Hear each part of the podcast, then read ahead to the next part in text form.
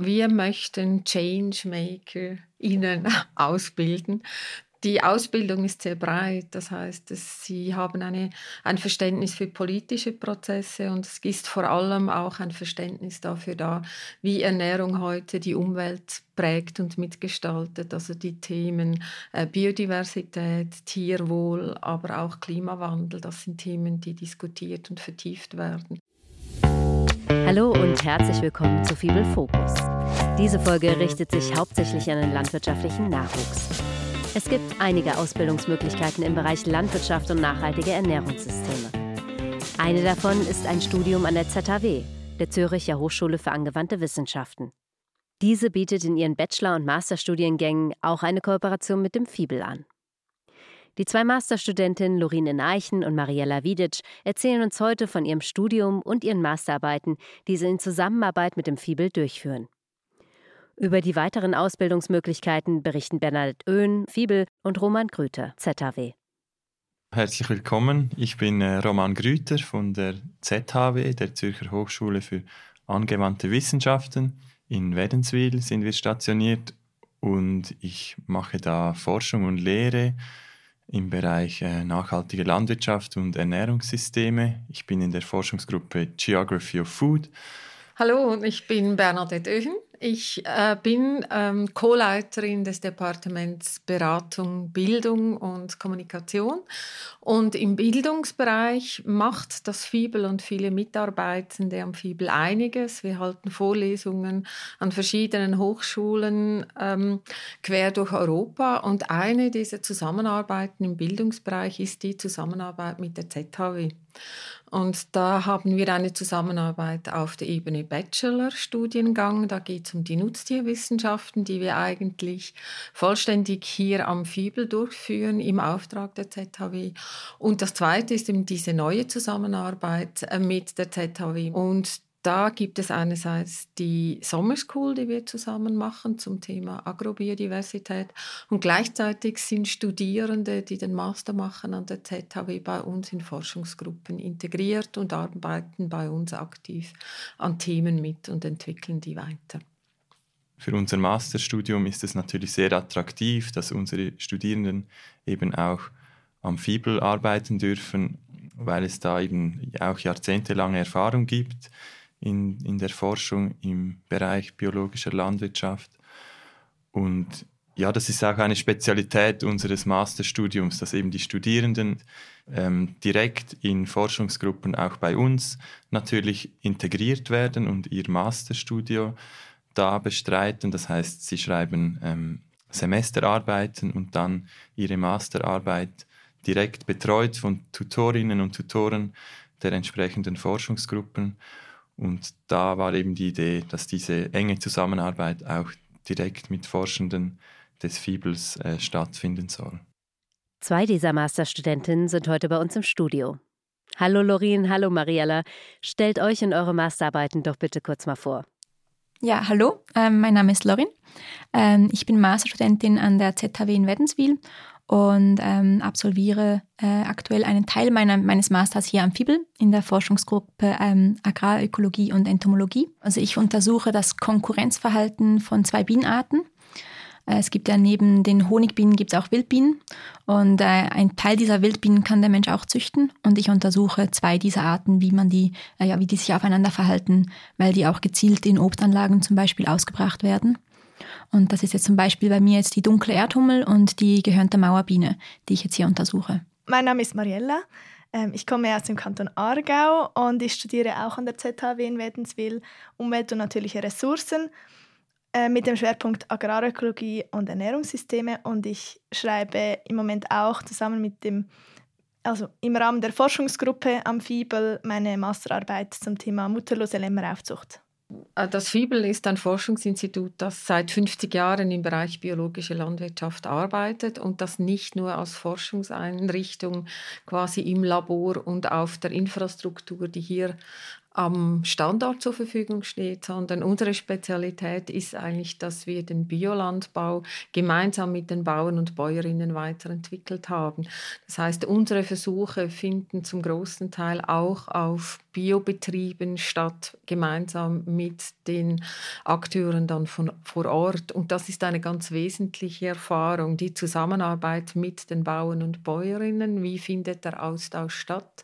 Aber auch, was für Risiken gibt es, wenn wir On-Farm-Versuche machen. Da ist halt manchmal die Zeit knapp, das Wetter spielt nicht optimal mit, was auch immer. Und gleichzeitig auch, was diese Versuche auf den Betrieben für eine Stärke haben. Das heißt, sie sind eingebettet halt in den Alltag, in das reale Umfeld auf dem Betrieb und was da entwickelt wird, ist häufig dann auch für die Praxis wirklich schnell umsetzbar.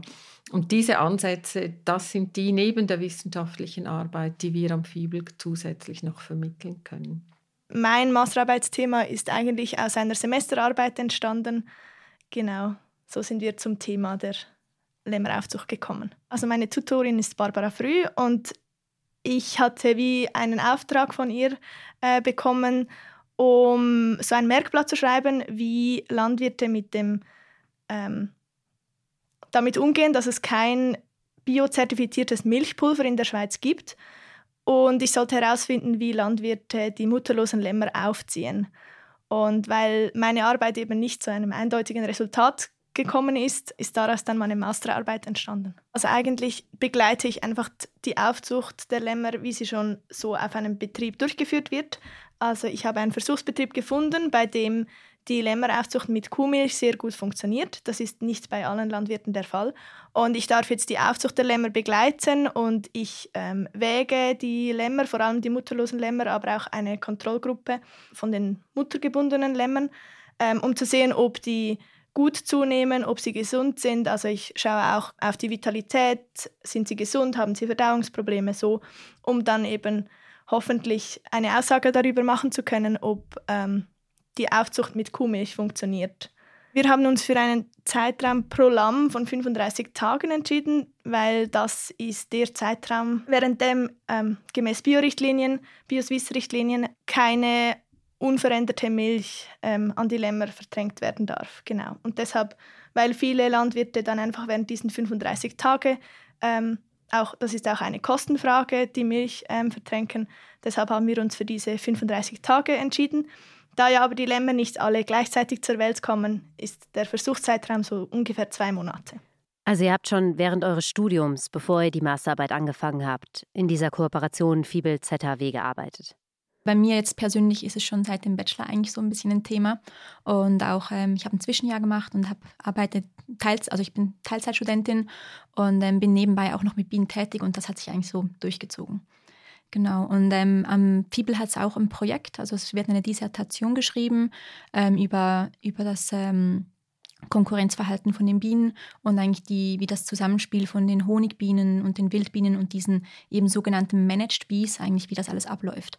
Und im Rahmen dieses Projektes mache ich jetzt meine Masterarbeit. Und das Projekt gab es eigentlich schon und ich wurde einfach dann wie, ja, durfte jetzt, darf jetzt damit helfen. Grundsätzlich habe ich angefangen im September mit der Masterarbeit.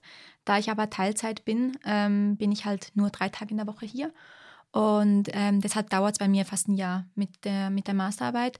Ich bin seit Anfangs Mitte Februar an den Versuchen selber. Also ich äh, mache mehrere Wiederholungen mit den Bienen, ja, um das zu validieren, ob das wirklich stimmt, was ich hier sehe. Und ähm, genau, und deshalb, das dauert dann äh, auch zwei, zwei bis drei Monate. Ja. Sehr cool. Ich wusste gar nicht, dass man das Teilzeit machen kann. Kann man, ja, kann man. Äh, ich glaube, das kommt auch immer ein bisschen auf die Forschungsgruppe drauf an, wie das möglich ist. Viele Studentinnen sind wirklich einfach sechs Monate hier, ähm, Vollzeit. Und jetzt bei mir ist einfach ja ein anderes System. quasi die Idee, äh, ich möchte am FIBL eine Masterarbeit schreiben zu dem und dem Thema, das ist etwas, das steht allen Studierenden aller Hochschulen offen, wenn es die Möglichkeit gibt, extern eine Masterarbeit zu schreiben. Die Spezialität in der Zusammenarbeit mit der ZHW ist, dass die Studierenden nicht nur für die Masterarbeit hier sind, sondern halt schon vorher in die Forschungsgruppe eingebettet sind und dann mit verschiedenen Themen in Kontakt kommen und vielleicht auch merken, was jetzt aus außerhalb dessen, was sie sich vorgestellt haben, vielleicht auch noch für spannende Themen da sind.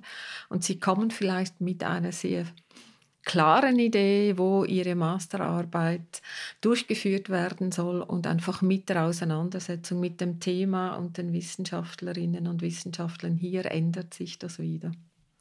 Ja, vielleicht kann ich noch kurz ergänzen. Also in der Regel wählen die Studierenden bereits im Anmeldungsprozess für das Studium eine Forschungsgruppe aus, in der sie ihre Arbeiten ähm, schreiben möchten. Und da beraten wir sie auch ähm, aufgrund ihrer Interessen, wo sie diesen Themen nachgehen können. Und wenn wir jetzt ja, Themen hören, die am, am Fibel eben bearbeitet werden, dann beraten wir sie und empfehlen ihnen auch beim Fibel ähm, anzufragen, ob das von der Betreuung her passt. Und so geschieht eigentlich diese Auswahl der Forschungsgruppen bereits sehr früh, beziehungsweise vor Beginn des Studiums, damit sie dann bei Beginn eben direkt mit ihren Arbeiten starten können und bereits wissen, von wem sie da betreut werden. Also man muss nicht zwingend an der ZHW schon den Bachelor gemacht haben. Ähm, ich habe an der Uni Zürich Englisch im Major studiert und nur im Minor ähm, Umweltwissenschaften. Und man kann sich dann im Bewerbungsprozess, also dann schreibt man auch, wenn ich es richtig im Kopf habe, ähm, schreibt man ein Motivationsschreiben sozusagen und dann hat man eben wie so ein Gespräch ähm, mit der Studiengangsleitung und mit den Leitern der Forschungsgruppe, die man angegeben hat.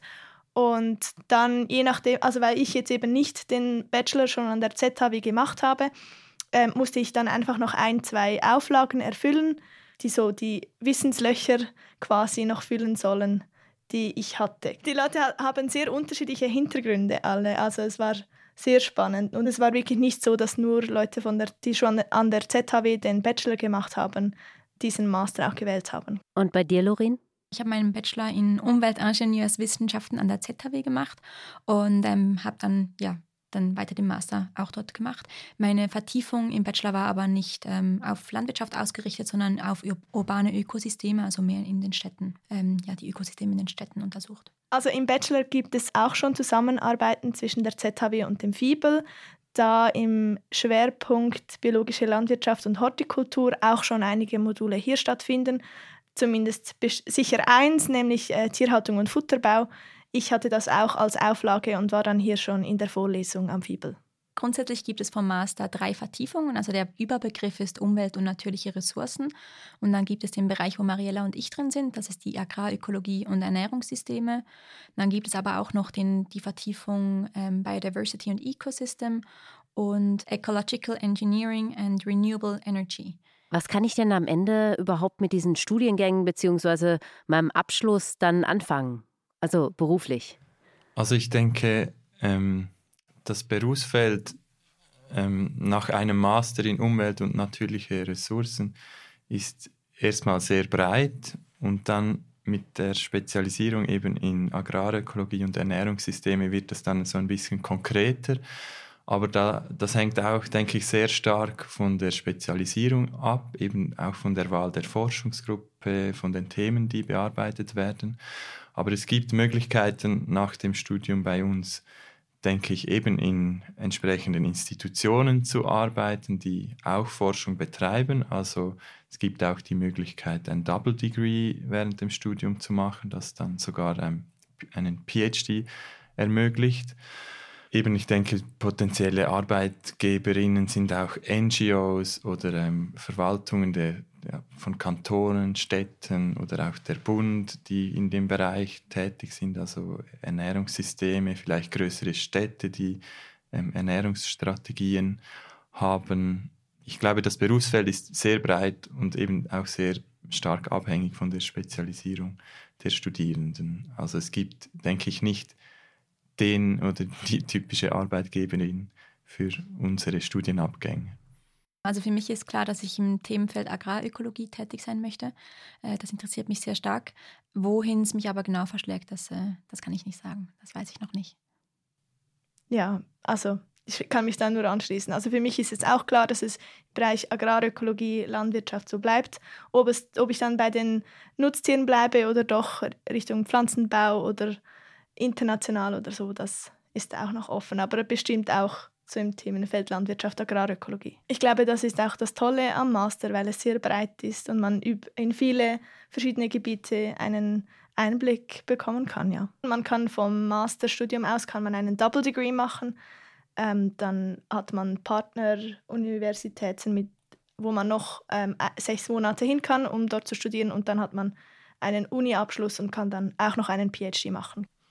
Und ich denke, so äh, die wichtigste Botschaft ist auch, äh, wir möchten Changemaker ihnen ausbilden, die Ausbildung ist sehr breit. Das heißt, sie haben eine, ein Verständnis für politische Prozesse und es ist vor allem auch ein Verständnis dafür da, wie Ernährung heute die Umwelt prägt und mitgestaltet. Also die Themen äh, Biodiversität, Tierwohl, aber auch Klimawandel, das sind Themen, die diskutiert und vertieft werden. Und das ist wichtig, wenn in, wel, in egal in welcher Institution nachher gearbeitet wird, dass immer dieses breite Verständnis da ist und nicht eine enge Ausbildung jetzt nur auf eine spezielle Thematik, Logistik, Supply Chain, äh, Finanzbereich vorhanden ist. Und das ist die Stärke der Ausbildung. Und die Leute, die braucht es aktuell.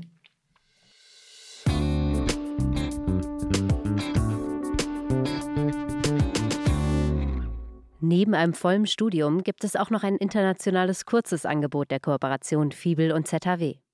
Die Summer School. Die Summer School wird von der Mercator Stiftung unterstützt und findet jährlich für anderthalb Wochen statt. An wen richtet sich denn das Angebot der Summer School? Wir haben in den letzten Jahren Teilnehmende wirklich aus der ganzen Welt gehabt. Wir schauen oder bevorzugen Studierende, die äh, einen internationalen Hintergrund haben, aber vielleicht ein Austauschsemester in Europa machen, um quasi die Reisezeiten und die, äh, auch die Emissionen, die mit dieser Reisetätigkeit verbunden sind, zu reduzieren. Aber grundsätzlich steht sie allen Studierenden global offen. Okay, dann angenommen, als Studentin sehe ich diese Ausschreibung, ähm, wie qualifiziere ich mich denn da, dort teilnehmen zu können? Also bewerben. Die Studierenden müssen sich bewerben. Äh, die, für dieses Jahr ist das jetzt bereits gelaufen. Für nächstes Jahr äh, ist es noch nicht geöffnet, aber das kommt dann im Herbst. Mit der Anmeldung reichen die Studentinnen und Studenten ihre Idee für eine Mini-Case Study, so sagen wir dem, ein. Und das Thema der Mini-Case Study ist eben in diesem breiten Verständnis Agrobiodiversität von der genetischen Vielfalt bis hin zur Diversität der Personen, die in die Erhaltung der Agrobiodiversität involviert sind. Und das Thema bereiten sie vor, äh, machen eine kleine Studie im Umfang von 30 Stunden und präsentieren dann als, das als Poster im Rahmen der Summer School. Und das gibt eine reiche Vielfalt von verschiedenen Perspektiven. Die meisten wählen ein Thema aus aus ihrem Herkunftsland. Und das, das sind die Situationen, die Kontexte verschieden. Aber trotzdem ist es inspirierend, das alles zu sehen. Das Endprodukt war ein Poster vor allem und ein Handout und wir mussten das dann eben präsentieren. Und es war eben das Ziel, dass man auch Interviews führt mit Leuten, die sich mit dem Thema, das man sich aussucht, auseinandersetzen. Ich habe meine Mini-Case-Studies zum Reisanbau im Aargau gemacht, also zu Nassreisanbau und wollte so einfach eine kleine Arbeit dazu machen. Was sind so die Chancen für die Biodiversität von diesen Reisfeldern? Genau. Okay, was ganz anderes als jetzt Lämmer. ja, genau, ja. Ähm, aber ja, es, es, ging vor allem darum eben, also es wird halt der Fakt genutzt, dass viele ähm, Felder entlang der Aare und der Reuss regelmäßig überflutet werden und der Boden sehr schwierig ist für diverse Kulturen. Und die Landwirte haben sich jetzt dazu entschieden, Nassreis anzupflanzen. Und da kommt das viele Wasser eben genau zugute. Und das sind halt auch große Chancen für die Biodiversität. Und die Agroscope hat auch einen Versuch gemacht, wo sie über ein oder zwei Jahre, ich bin mir jetzt gar nicht mehr sicher, ähm, untersucht haben, wie viele Tiere, wie viele Pflanzen kommen zurück und haben da doch viele Arten gefunden, die auf der roten Liste stehen und so genau etwas für die Biodiversität getan werden kann. Ja, kombiniert mit Ackerbau. Ich habe dafür was mit Schafen gemacht. ähm, und zwar bin ich auf einem kleinen Hof aufgewachsen und meine Mutter hat Engadina-Schafe und ich habe das genauer ein bisschen unter die Lupe genommen und das, ähm, ja, das Engadina-Schaf eigentlich so in den Fokus gestellt, ähm, weil das Engadina-Schaf ist ein sehr robustes Schaf und ein sehr spannendes Schaf, denn in den Alpen haben wir die Verbuschung äh, des Alpenraums durch die Grünerle und das Engadina-Schaf, das, ähm, das ringelt diese Erle ab und dies, das bringt sie zum Absterben. Und ich finde das einen sehr spannenden Ansatz von Agrarökologie, dass man eigentlich die Schafrassen einerseits äh, für, für das Fleisch und für die, ähm, ja, für die Lämmer, für die Milch äh, nutzt, aber andererseits auch wirklich für, für die Landschaft, für die Erhaltung der Kulturlandschaft. Und ähm, genau, ja. Äh, ich glaube, wichtig zu sagen ist, dass wir halt alle aus ganz unterschiedlichen Ländern kommen. Und ich glaube, das Ziel auch dieser Mini-Case-Studies war, dass man unterschiedliche Aspekte von unterschiedlichen Ländern äh, darstellt. Also, dass jetzt zum Beispiel bei uns jetzt eben das Engadiner-Schaf sehr lokal ist und dass gewisse lokale Arten ähm, einen Ziel und einen Zweck haben können und dass das halt nicht überall gleich ist. Also dass wir waren ja in Spanien, in Galicien und da gab es natürlich ganz andere äh, Tierarten und auch ganz andere Themen, die dort äh, brennend sind. Und das war, glaube ich, ein, eines der Hauptthemen für das Vorstellen dieser Mini-Case-Studies. Also im Fokus der Summer School ähm, steht die Thematik der Agrobiodiversität. Das klingt erstmal sehr breit, aber es geht tatsächlich darum, wirklich auch ein bisschen den Entwicklungen der äh, globalen Landwirtschaft oder Nahrungsmittelproduktion vielleicht entgegenzuwirken. Also heute beschränkt sich die Produktion auf eine Handvoll ähm, Kulturpflanzen und Nutztierrassen und eigentlich über die letzten Jahrzehnte ging die genutzte Agrobiodiversität sehr stark zurück. Aus äh, unserer Perspektive auf die Agrobiodiversität, die fängt an bei der genetischen Vielfalt. Was haben wir da noch zur Verfügung? In Ungarn werden wir eine Genbank besuchen zum Beispiel. Das ist etwas, das die meisten von uns noch nie gesehen haben. Dann geht es weiter mit der Vielfalt der äh, Rassen und Sorten. Auch hier sehen wir einen großen Verlust lokal angepasster Sorten, Pflanzensorten und Tierrassen. Und die sollen erhalten, gefördert werden, auch speziell im Hinblick auf Umweltveränderungen gibt vielleicht ähm, einige Sachen, die auch in der Schweiz äh, besser dann angepasst sind. Dann gibt es um die Vielfalt der Produktionssysteme und der Fruchtfolgen. Genau, dann beschäftigen wir uns auch mit ähm, verschiedenen Formen von Lieferketten und eigentlich ja entlang de, der gesamten Wertschöpfung und auch die Diversität der Akteure, die eben ähm, involviert sind, wenn es um die Produktion und die Vermarktung von diversen landwirtschaftlichen Produkten geht. Äh, die ist uns auch wichtig und da besuchen wir auch verschiedene Akteure während der Summer School und arbeiten mit ihnen auch in Case Studies zusammen. Weil eine Erfahrung aus vielen Fallstudien ist es, dass es um Biodiversität zu managen braucht es vielfältiges Wissen. Es braucht Wissen über den Anbau, es braucht Wissen über die Verarbeitung, die Vermarktung, über die Züchtung, das ist nicht einfach. Es gibt selten Fälle, wo eine Person das alles für sich alleine zusammenbringt. Das sind Ausnahmen und häufig sind es Gruppen von Menschen, die dieses Wissen zusammenbringen und die dann auch Erfolg haben in der Vermarktung und damit auch mit der Erhaltung und der Nutzung der Agrobiodiversität. Also was ich eben total spannend fand, war, ähm, dass wir äh, so viele unterschiedliche Leute waren und dass wir ähm, über sehr viele äh, Sachen eigentlich diskutiert haben, die eigentlich im alltäglichen Leben für, den, für eine Person von dem gleichen Ort ganz, ganz normal oder ganz gleich ist. Also über soziale Gleichheiten, über, ähm, über, ja, über die Nachhaltigkeit auf ihren, ihren allen drei Pfeilern, also über die ökonomische, ökologische und aber auch die soziale Nachhaltigkeit. Und da haben wir uns sehr, sehr viel ausgetauscht und das fand ich sehr, sehr bereichernd. Ja, ich stimme dir zu. Es war unglaublich spannend mit eben wir hatten sehr schöne Diskussionen zu all den Themen und eben nicht nur die Exkursionen, ähm, auf denen wir waren, nicht nur die waren sehr unterschiedlich, sondern eben auch alle, die dabei waren, alle Teilnehmer der Summer School, die sind aus so unterschiedlichen Ecken der Welt gekommen ähm, und das hat einfach alles, alle Diskussionen sehr spannend gemacht, ja. Agrobiodiversität braucht Unterstützung von ganz verschiedenen Seiten. Es braucht das Wissen der Hochschulen, die Forschungsaktivitäten, es braucht die Politik, aber es braucht halt einfach auch die Ausbildung, das Bewusstsein, das Wissen. Und wir hoffen, dass wir mit der Sommer School dazu beitragen können, das Wissen zu der Thematik zu vermitteln, aber auch konkrete Beispiele zu zeigen, wie diese Agrobiodiversität gut und nachhaltig genutzt werden kann, damit die Studierenden, die den Studiengang absolvieren, nachher etwas konkret auch umsetzen können. Und das war's auch schon mit unserer Studiumsfolge. In der nächsten Folge geht es um den sogenannten Overshoot Day in der Schweiz. Dieser Tag markiert das Datum, an dem die Schweizer Bevölkerung mehr ökologische Ressourcen verbraucht hat, als die Erde in diesem Jahr regenerieren kann. Wenn es Themen oder Fragen gibt, die euch im Speziellen interessieren, schreibt uns doch gerne eine E-Mail am podcast.fibel.org. Und schaut doch auch mal auf unserem Instagram-Kanal vorbei. Ihr findet uns auf Fibel-Fokus. Bis zum nächsten Mal. Wir freuen uns auf euch. Euer Fibel-Fokus-Team.